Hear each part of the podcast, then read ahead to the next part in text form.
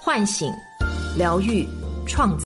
搜索微信号得分二零二零八八，添加得分小助理，免费领取价值一百九十九元《遇见未知的自己》线上体验营。早，我是张德芬，欢迎来到张德芬空间，在这里，让我们一起遇见未知的自己。大家好，我是今天的心灵陪伴者雪冬。和你相遇在张德芬空间，今天跟大家分享的主题是《活出自我的女人》，作者张朵拉。在漫长的人生之路中，不少女孩们总是被教着如何做一个伟大的母亲、贤惠的妻子、优秀的员工，但很少有人会教她们如何做自己。一个女人如何才能活出自我？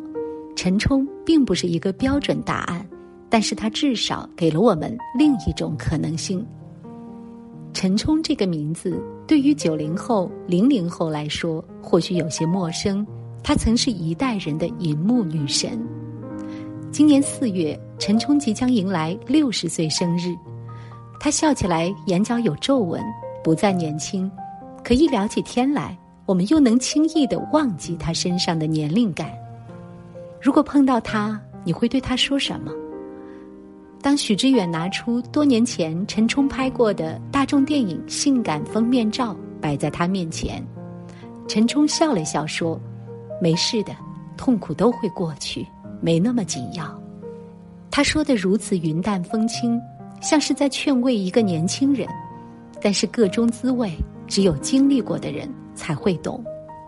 封面上的女孩眼神坚定，穿着前卫，全身散发着生人勿近的气息。彼时，在国内家喻户晓的陈冲选择了赴美留学。最落魄的时候，他在图书馆当过管理员，到餐馆端盘子。但比起生活上的窘迫，最大的挑战是价值观的冲突。他花了十年的时间才真正适应。我们无法得知他是如何消解这些人生困惑的，但是坐在许知远面前的这个女人自在轻盈，宛如少女，让人完全忘记了她已经年过半百。经历了漂泊与起伏，她没有被世俗生活所裹挟，反而活出了很多女人羡慕的样子。荧幕上，陈冲是两届金马奖影后，奥斯卡金像奖的终身评委。也是第一位被美国电影学会接纳为会员的华裔演员。生活中，他有热爱的事业、美满的家庭、两个可爱的女儿，但除却这些外在的标签，他只是成为了他自己。这种做自己的状态，让陈冲成为很多人向往的样子。八二年生的金智英一书中，金智英要做好一个女儿、妻子、母亲的角色。习惯了隐忍、牺牲，渐渐滑向失语的境地。一个女人如何才能活出自我？陈冲并不是一个标准答案，但是至少他给了我们另一种可能性。我最辉煌的时候最不幸福，你想过吗？如果当时没出国，命运会怎么样？许知远问道。不可思议，当时如果没出国的话，不可思议。陈冲连说了两个不可思议。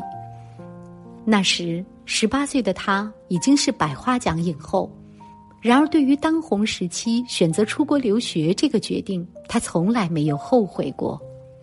一个亚裔女性在好莱坞闯荡，要面对文化差异、审美隔阂、戏路受限等诸多问题，这是一条少有人走的路，也无疑是一条艰难的路。陈冲在美国拿到的第一个角色，全程没有一句台词。他饰演一个中国台湾地区的小姐，穿上旗袍、高跟鞋，束带上挂着牌子，在选美舞台上从左到右走一遍。就这样，他开始了在好莱坞跑龙套的日子，在荧幕上客串很多小角色。一九八六年，陈冲被意大利制片人迪诺德·劳伦蒂斯发现。受邀主演美国电影《大班》，百花奖影后却在美国电影中出演一个被出售的女奴。影片中还有大量的裸露镜头，很多人纷纷指责她腐化堕落，他们无法理解，这对于在好莱坞处处碰壁的陈冲来说是一个难得的机遇。一九八七年，陈冲终于迎来了转机，他遇到了改变他命运的意大利导演贝尔纳多·贝托鲁奇，受邀在电影《末代皇帝》中饰演女主角婉容。《末代皇帝》的制作像是一场八个月的婚礼，庞大、热闹而混乱。而我做了八个月的新娘，每天等待着贝托鲁奇将盖头掀开，又一次爱上我。回忆起这部电影，陈冲语气中还是带着欣喜，像是一个贪玩的孩子发现了游乐场。华丽的视觉景观，精湛的场面调度，陈冲第一次被电影的浪漫所震撼。贝托鲁奇开启了他的电影梦，他暗下决心，从此再也不逃跑，要将电影作为他一生的事业。陈冲开始在电影银幕上大放异彩，在《红玫瑰与白玫瑰》中，他是敢爱敢恨、热烈烂漫的王娇蕊；在《家乡的故事》中，他是放浪形骸、香消玉殒的母亲玫瑰；在《太阳照常升起》中的他。是娇憨可爱的林大夫。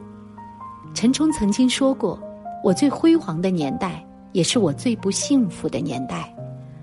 痛苦让皇后婉容自怨自艾，走向宿命式的悲剧结局；但痛苦却让娇蕊清醒自知，成长为一个坚韧的女人。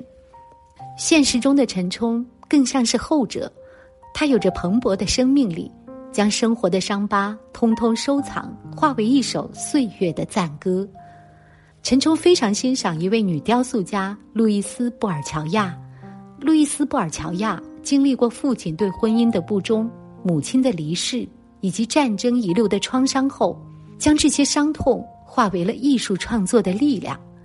而陈冲也是如此，正如他的英文名字 John 的寓意——勇敢。或许只有跌跌撞撞一路走来，领教了那些生命中的考验，他才会潇洒的说出“没什么要紧”。看清生活后，依然追求他。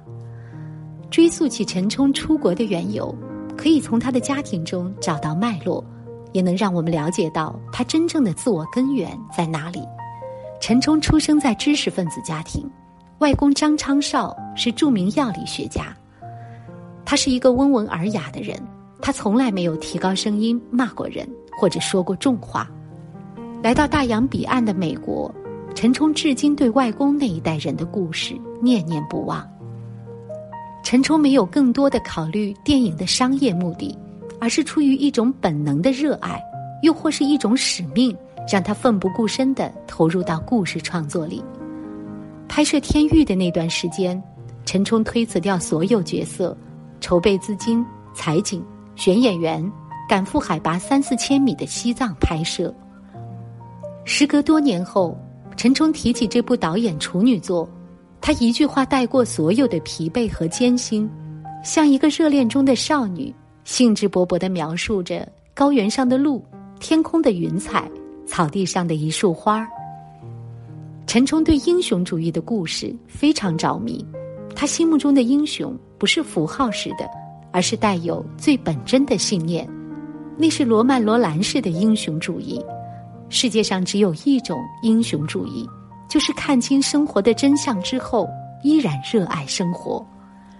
吃了苦也还要爱，爱到底是好的。虽然吃了苦，还是要爱的。在陈冲获得金马奖影后的电影《家乡的故事》中有那么一段话，或者只有记住。去感受，去接受，去原谅，才能去爱。回到现实中，陈冲在感情上的经历和这句话有着共通之处。陈冲经历过一段失败的婚姻，他和前夫柳青相识于人生的低谷时期，他们相知相伴，携手闯荡好莱坞。遗憾的是，两人因为性格不合而分道扬镳。与柳青分离后。为了不让自己陷入悲伤的情绪里，他用工作填满所有的时间。收工归家时，他会在客厅里摆上一束鲜花；空闲时，他他会放上一首曲子，看看书，写写文章。那段孤独的时光，他痛哭过，怀疑过，迷茫过，终究还是靠着一股子往前冲的韧劲儿熬过来了。后来，他渐渐的释怀了，放下了执拗和偏见，深刻的反省了这段关系。强大的治愈力让他拥抱新的可能。一九九二年，他找到了自己的灵魂伴侣彼得，并在那一年走进婚姻的殿堂。对于他来说，家庭是他的后花园，在那里，他不是演员、明星、导演，只是妻子、母亲。漂泊的生活经历让他分外珍惜这份家庭的温暖。我不认为《廊桥遗梦》里女主人公那四天的相恋是爱情。反倒是女主人公和她丈夫之间沉闷而平淡的感情才是爱情。陈冲在电影里见过太多的悲欢离合，他的前半生又是那么跌宕起伏，现在他只想守着平静如水的小日子，安稳的过下去。《红玫瑰与白玫瑰》里，振宝遇上重新嫁人的红玫瑰娇蕊时说：“你们碰到的还会是什么？”无非是男人，焦蕊却说：“以前年纪轻、长得好看的时候，无论到社会上去做什么，碰到的都是男人。可年纪大了以后，才发现，除了有男人以外，总还可能有别的。爱到底是好的，虽然吃了苦，以后还是要爱的。重逢时的红玫瑰，不如初见那般明艳动人。她老了，憔悴了。”但却终究学会了如何去爱。老天真，灵魂应当自由。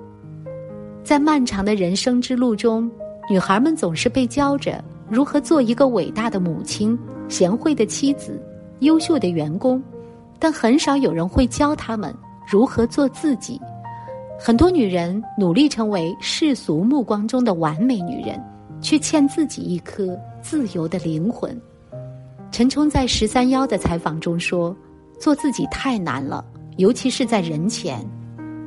面对采访，他总是有几分青涩，不会故作姿态的给出滴水不漏的标准答案。他的直率真诚，让采访者不用费尽心思的去追问。他最大限度的表达自己，也小心翼翼的隐藏着内心的柔软之处。陈冲告诉我们的是。”接纳自己的不完美，与缺憾和平相处，因为比完美更打动人的，往往是真实。我是张德芬，如果你想和我有更多的交流和互动，欢迎搜索关注微信公众号“张德芬空间”。心灵之路上，我会和你一起成长。